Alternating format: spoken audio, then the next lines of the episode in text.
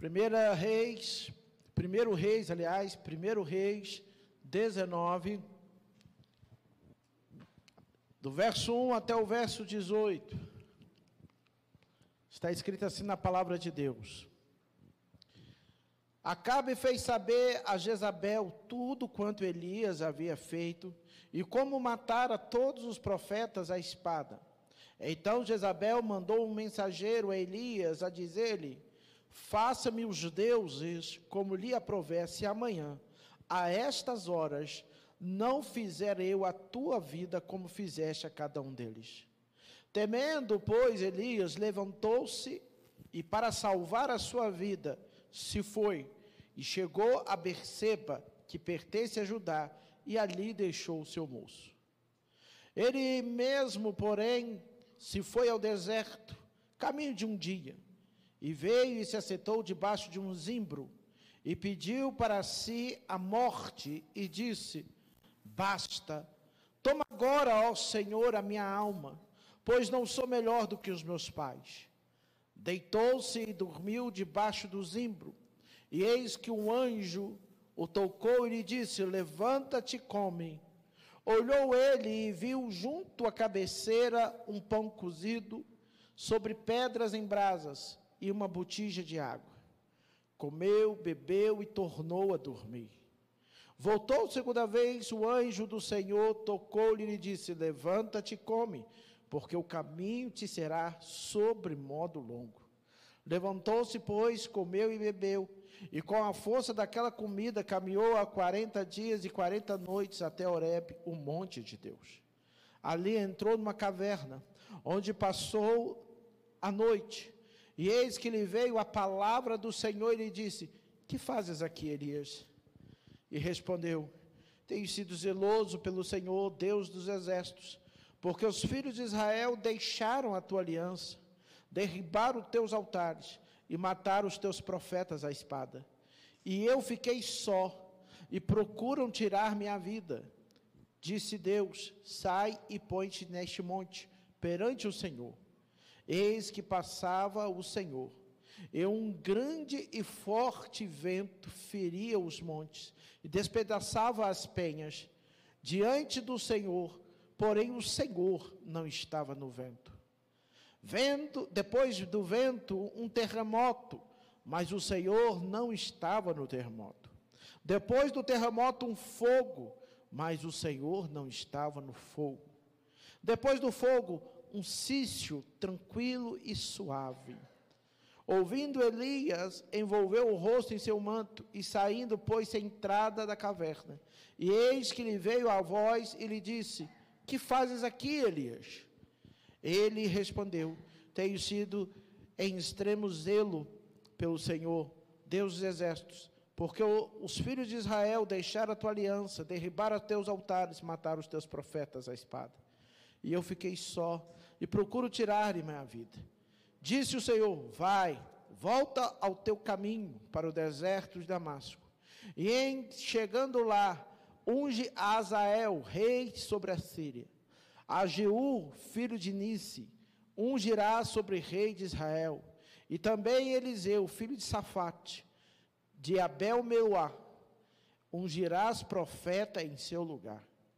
Quem escapar à espada de Azael, Jeú matará. Quem, quem escapar à espada de Jeú, Eliseu matará.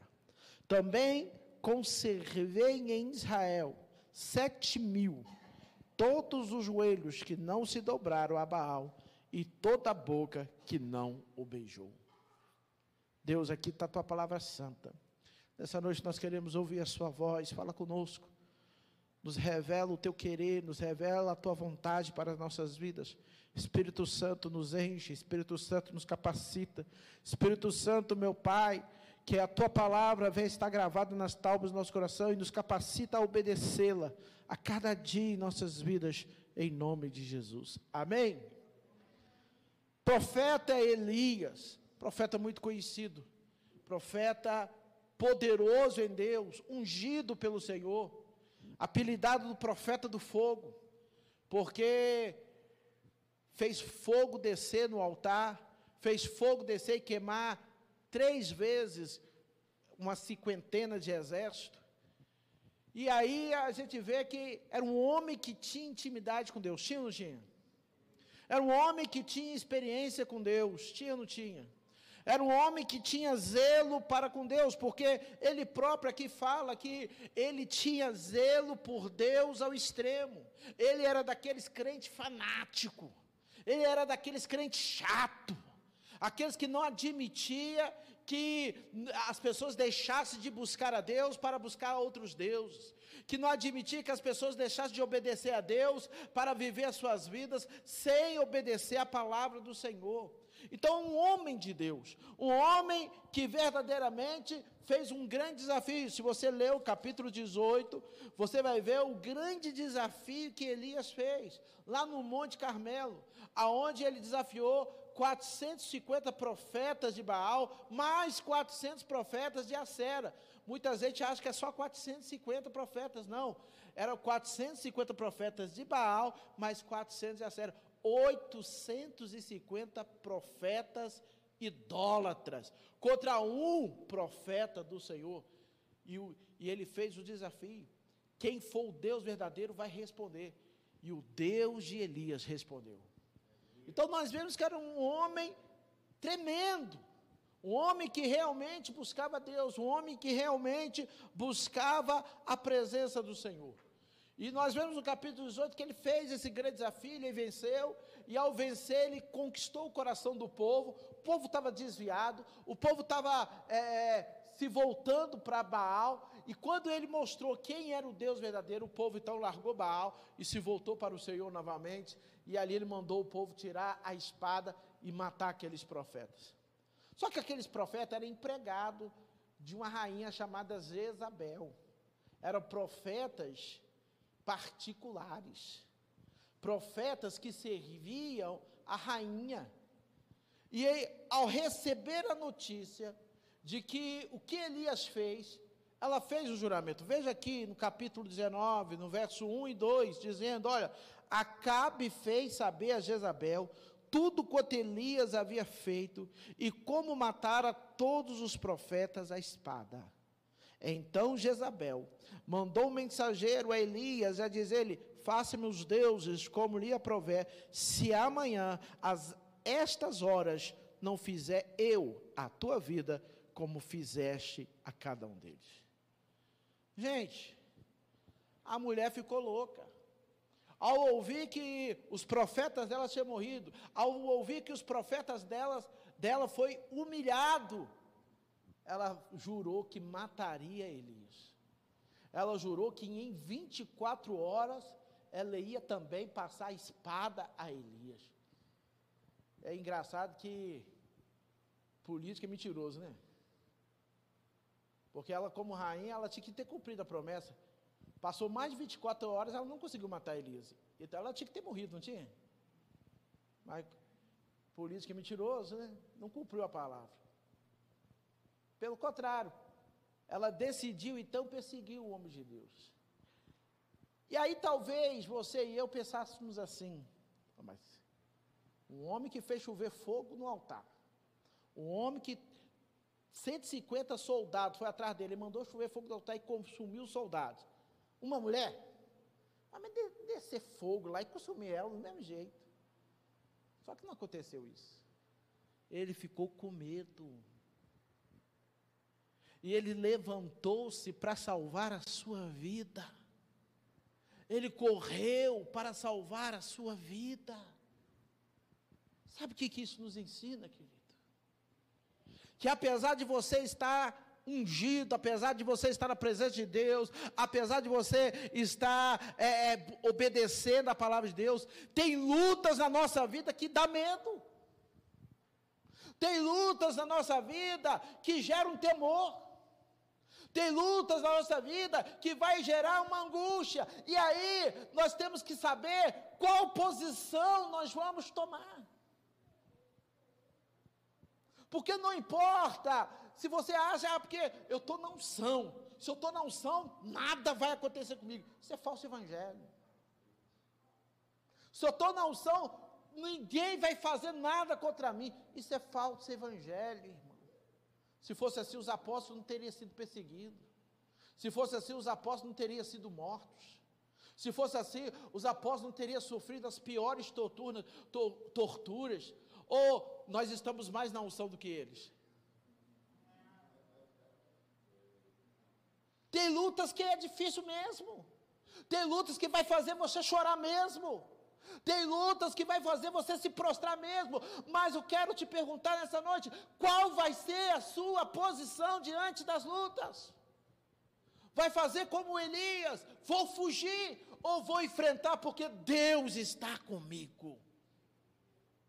Porque se Deus é contigo, você lembra o que eu li aqui na oferta? Se Deus é por nós, quem será contra nós? Portanto, o problema não é você ficar triste, o problema não é você chorar, o problema não é você ficar com medo, o problema não é você se angustiar com as lutas, com as adversidades. O problema é que tipo de atitude você irá tomar diante desta luta, desse problema, disso que está tirando o seu sono. Elias preferiu fugir. Porque aqui no versículo 3 diz: temendo, pois Elias levantou-se e para salvar a sua vida se foi e chegou a Beceba, que pertence a Judá, e ali deixou o seu moço. Versículo 4: Ele mesmo, porém, se foi ao deserto a caminho de um dia, e veio e se assentou debaixo de um zimbro, e pediu para si a morte, e disse: Basta, toma agora, Senhor, a minha alma, pois não sou melhor do que os meus pais. Para onde que Elias estava indo? Para onde? Aqui está falando que estava indo para o deserto. Se esconder no deserto. No deserto tem nada. Está meio sem rumo, não está? Porque as lutas deixam a gente sem rumo. As dificuldades deixam a gente sem rumo. Quando você está angustiado, está entristecido, tem algo te afligindo, você não sabe qual caminho seguir, você não sabe o que vai fazer. Já aconteceu isso com você? É tanto problema que você fala assim: o que, que eu faço agora? Dá vontade de sentar e chorar, porque você não sabe. Vou para a direita, vou para a esquerda, vou para frente, vou para trás, para onde que eu vou, meu Deus? Elias não sabia para onde ir.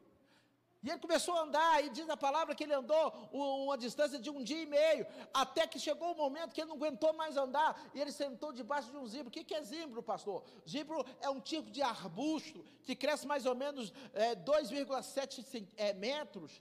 Ele não é, chega a ser uma árvore grande, mas também não é um, uma árvore pequenininha, ele dá até uma sombrinha para a pessoa descansar. E ele sentou debaixo ali, e ele clamou: Basta Deus me tira agora, me mata agora, quer morrer. Ah, mas se ele quisesse morrer, por que, que não ficou lá? Se ele quisesse morrer, por que, que não ficou lá que a rainha matava ele, fazia esse favor para ele? Porque na verdade ele não queria morrer coisa nenhuma, irmão. Isso era um momento de desabafo. É igual mãe, não é? A mãe, quando desespera, vê aquela bagunça, os filhos berrando, pulando, subindo no ilustre, pulando, jogando guarda-roupa para baixo. A mãe grita, fala: Eu vou sumir dessa casa. Some nada. Passa uma horinha, está lá juntando os trem tudo. Aí fica ameaçando ainda. Vocês vão ver, uma hora eu vou subir, some nada. É a mesma coisa. Tem vezes que a luta é grande demais, que as dificuldades é grande demais, que dá vontade de morrer. Dá vontade, nossa, eu, queria morrer. Quer nada. O que você quer, na verdade, é solução para o seu problema. O que você quer, na verdade, é que a porta se abra e você saia dessa enrascada. Mas morrer você não quer. Você não quer. Elias pediu a morte. Ele descansou. E ao descansar, ele cochilou. Estava tão cansado, coitado, que ele decidiu dormir. Ele dormiu. E ali veio um anjo do Senhor. Porque aos servos de Deus, enquanto estamos dormindo, o Senhor está cuidando de nós. Eu quero dizer isso para você. Você talvez está achando que está abandonado, você está achando que está sozinho, você está achando que a, a, sua luta é grande demais, que nem Deus se lembra de você. Não, você não está sozinho. Descansa no Senhor, porque mesmo você dormindo, Deus está cuidando de você. Deus manda ali um anjo. E olha o que diz a palavra. Versículo 5: Deitou-se e dormiu debaixo do zimbro. E eis que um anjo tocou-lhe e lhe disse: Levanta e come. Olhou ele e viu junto à cabeceira pão cozido, sobre pedras em brasas, e uma botija de água. Comeu, bebeu e tornou a dormir. Voltou segunda vez o anjo do Senhor, tocou-lhe e disse: Levanta-te e come, porque o caminho te será sobre modo longo. Levantou-se, pois, comeu, e com a força daquela comida, caminhou 40 dias e 40 noites até chegar ao Horebe, o monte de Deus. E aí é tremendo, né? Porque Deus cuida da gente. E o que, que mais, é, é, é, Elias mais precisava naquele, comigo, naquele momento? Se fortalecer. Porque quando você está angustiado, quando você está com problema, que você está deprimido, que você está arrasado, primeira coisa que você não quer fazer? Comer. Você não quer comer, você não quer ver ninguém, quer ficar isolado, definhando. E Deus está fazendo aqui um tratamento com Elias. Assim como muitas vezes Deus faz um tratamento conosco, às vezes que não percebe, mas Deus trata da gente. E às vezes o tratamento de Deus é dolorido, e às vezes não percebe. Mas mais tarde você vai perceber que era necessário você ser tratado por Deus para você melhorar, para você passar por aquilo e chegar do outro lado cantando o hino da vitória. Eita glória a Deus. E Deus deu alimento para ele, ele comeu, bebeu, dormiu. Segunda vez, comeu, bebeu, dormiu. E depois se levantou e com a força daquela comida, que agora sim estava fortalecido. Agora sim ele tinha recuperado suas forças. Ele caminhou mais 40 dias e 40 noites. Para onde? Para Oreb o monte de Deus. Primeiro ele não tinha direção, mas agora com o tratamento de Deus, Deus deu uma direção para ele. Vai me encontrar no Horeb. Quero dizer isso para você, Deus, Deus vai te dar uma direção. Se você acha que você está perdido, se você acha que está meio confuso a sua vida, Deus vai te dar uma direção. Mas quando Deus te dá a direção, ouça a voz de Deus. Obedeça a voz de Deus. Elias obedeceu. Deus queria que ele fosse para o Oreb, ele foi para Oreb. Aonde? Que, Oreb? que, que é isso, pastor? O que, que é Oreb? Oreb é o monte aonde Deus se revelou a Israel, aonde Deus se revelou a Moisés, aonde Deus deu para Moisés as tábuas dos dez mandamentos, aonde Deus deu para Moisés a visão do tabernáculo, aonde Deus deu a direção para o povo de Deus. E Deus queria encontrar com Elias lá. E assim foi tratamento de Deus, além dele nos fortalecer, ele requer uma direção. E além de requerer uma, uma, direção, ele nos leva até a sua presença, porque através da sua presença, ele vai nos mostrar o que é melhor para nós. Ele vai nos mostrar qual a decisão melhor para você tomar. E ele foi. E diz a palavra que ao chegar lá no Horebe, ali entrou numa caverna e passou a noite. E eis que veio a palavra do Senhor e disse: Que fazes aqui, Elias? Complicado esse Elias, né? Deus fala para ele ir lá para Oreb. Ele foi? Foi ou não foi? Foi. Mas não era para ele entrar em caverna. É para ele ficar lá pra, esperando a presença de Deus falar com ele. Mas o bicho foi chegando, já foi enfiando na caverna. Tem gente que é assim, quer, quer entrar em umas cavernas, está parecendo que é o Batman, quer entrar em umas cavernas, ficar no escuridão, e Deus quer falar, mas as pessoas querem tampar os seus ouvidos, as pessoas querem é, é, é, se distanciar, não, Deus quer falar, e é por isso que Deus pergunta para ele, Elias, o que você está fazendo aqui, meu filho? E nessa noite Deus também pergunta para você, o que, que você está fazendo aqui, meu filho? Por que, que você está desse jeito? O que, que você está querendo da sua vida? A sua resposta vai ser remédio para o seu coração. Porque se o seu foco for as coisas deste mundo, se o seu foco for os bens materiais, se o seu foco for ter sucesso pessoal, você está errado. Aí você vai deprimir mais ainda. Aí você não vai encontrar paz para o seu coração. Mas se o seu foco for Deus, se o seu foco for o Senhor, ter uma experiência com Deus, ter um direcionamento de Deus, ter Deus na sua vida, todas as outras coisas vos serão acrescentadas. Todas as coisas. E Deus pergunta: o que faz aqui, Elias? E aí é interessante, ele não responde de Deus. O que, que ele estava fazendo na caverna? Tem gente que é furtivo, né? Tem gente que não sabe nem por que, que ele está ali, é ou não é? Ah, por que, que eu estou? Eu não sei. Eu não sei. Tem gente que é assim, tem tudo. Tem amigos, tem pais, tem irmãos, tem emprego, tem namorado, tem namorado, tem, tem esposa, tem esposo. Tem tudo. Uma pessoa normal poderia falar assim, nossa, essa pessoa tem tudo. Mas mesmo assim a pessoa ainda acha que está faltando alguma coisa. É ou não é? Está faltando alguma coisa. E ele não sabe o que, que é. Ele não sabe. Mas eu sei o que é. Algo muito importante que se chama Deus. Deus. E ao confrontar Elias, Elias responde a. Deus faz uma pergunta, Elias responde outra coisa. Porque ele diz assim: ele respondeu: Tenho sido zeloso pelo Senhor, Deus dos exércitos, porque os filhos de Israel se desviaram da tua aliança, derrubaram teus altares, mataram os teus profetas à espada, e eu fiquei só, e procuro tirar minha vida. Síndrome de Elias.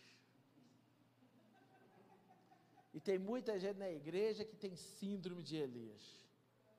É só ele que serve a Deus é só ele que é perseguido, é só ele que sofre, tudo é ele, tudo é nas costas dele. Ele sofre mais que todo mundo, ele padece mais que todo mundo. Quando você vê uma pessoa assim, pode falar, síndrome de Elias. Síndrome de Elias. E Deus vira para ele e fala: Meu filho, sai para fora. Versículo 11: Disse-lhe Deus: Sai, ponte neste monte perante o Senhor.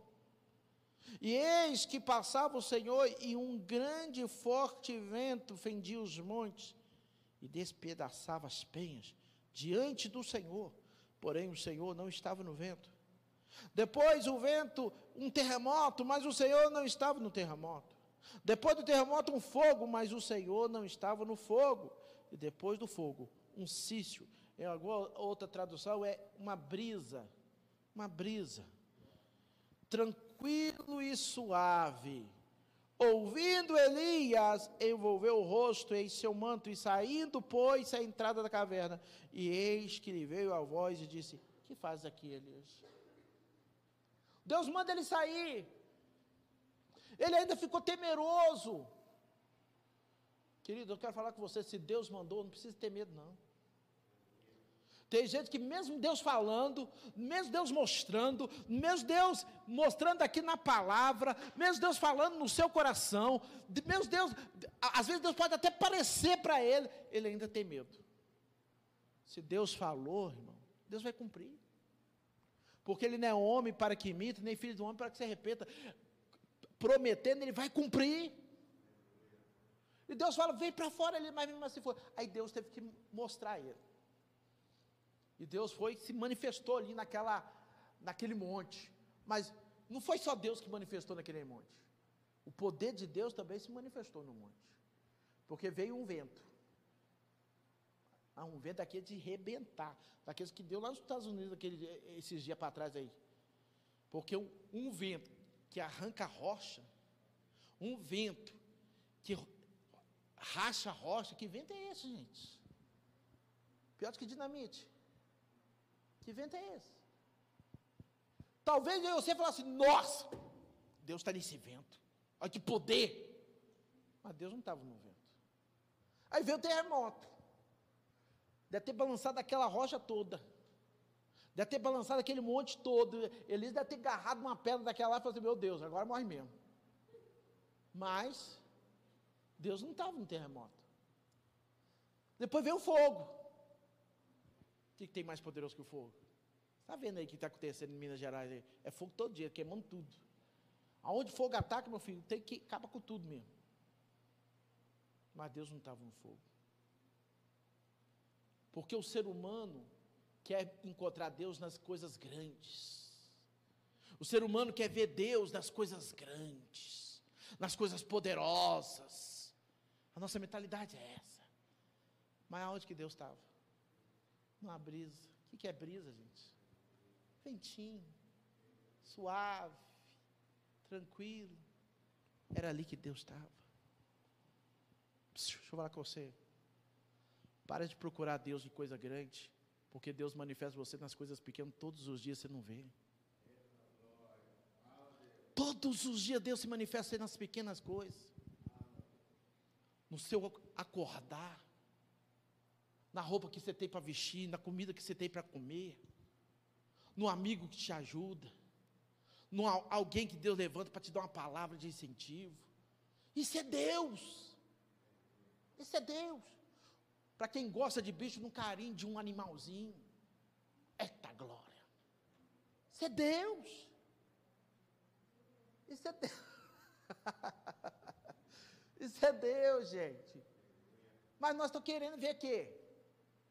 É fogo descer, é terremoto, é labareda, é anjo forte, é anjo borrachudo. Mas quer ver coisa grande.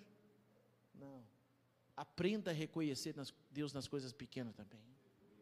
Aprenda. E de repente Elias vai lá para a porta da, da, da caverna, na hora que ele vê aquele ventinho, aquela brisa, ele enrola o seu rosto, ele reconhece que Deus está ali. E aí Deus pergunta de novo: O que você está fazendo aqui, Elias? Porque às vezes Deus tem que dar uma sacudidela, né? Você sabe o que é sacudidela? Pegar pessoas e fazer assim. Para ver se acorda. Tem gente que está dormindo. A palavra de Deus diz: Desperta tu que dormes, e Cristo te resplandecerá. Eita glória. Está na hora de acordar, irmão. Deus está aí, ó, às portas. E você ainda está dormindo, você ainda está reclamando da vida, você ainda está aí querendo ver Deus manifestar coisas grandiosas, sei que você não reconhece as coisas pequenas. Vão acordar. E aí, nessa segunda parte, Elias vai responder a mesma coisa. Ah, porque o, o teu povo se desviou e eu, eu, matou os profetas seus à espada, e só eu fiquei e procuro tirar minha vida e eu fugi. Mesma pergunta. Tem gente que não aprende, né? Deus dá oportunidades, Deus fala, Deus ensina, e tem gente que continua no mesmo erro. Tem gente que continua fazendo as mesmas coisas erradas, mas quer mudança. Mas quer melhorar de vida. Mas como é que você vai melhorar se você faz as mesmas coisas erradas? Se você continua fazendo as mesmas coisas erradas, o resultado vai ser sempre o mesmo. Quer mudar de vida? Faça coisas diferentes. Muda de vida. Para de, de errar.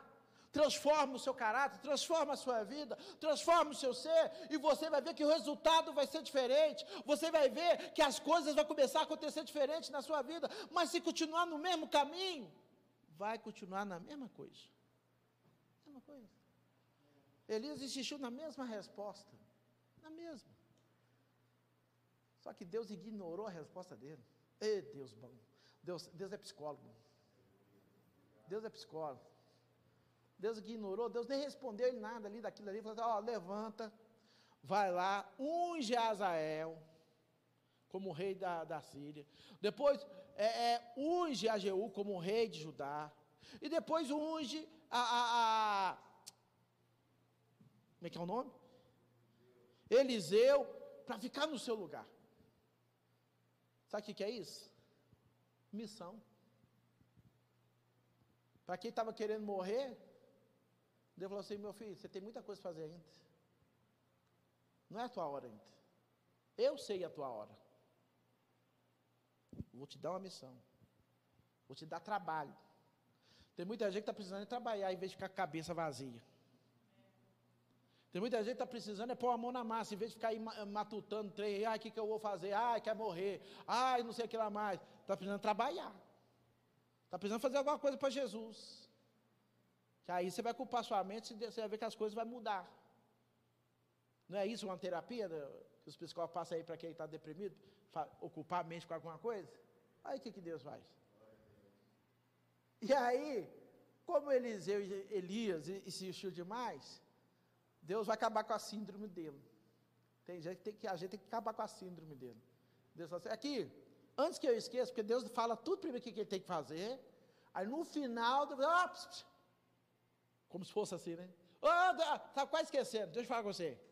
Aqui, tem ainda sete mil que não dobrou o joelho nem beijou Baal. Não é só você não. Eu tenho mais gente ao meu lado. Sabe o que mostrou para Elias ali? Você acha que é só você que sofre? Só, só você que padece? Só você que acontece coisa? Ih, meu filho, tem, coisa, tem gente que acontece coisa pior que você. Tem gente que sofre pior que você. Mas mesmo assim, eles são fiéis. São fiéis. Portanto, irmão, pega essa palavra para o seu coração. Deus é contigo. Deus vai mudar a sua história.